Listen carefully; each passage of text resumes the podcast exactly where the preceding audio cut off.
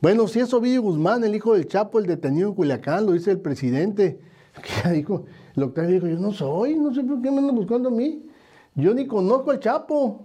¿Por qué me detuvieron? Yo no, que este era su hijo. ¿Cuál hijo, hombre? El hijo. Hijos de María.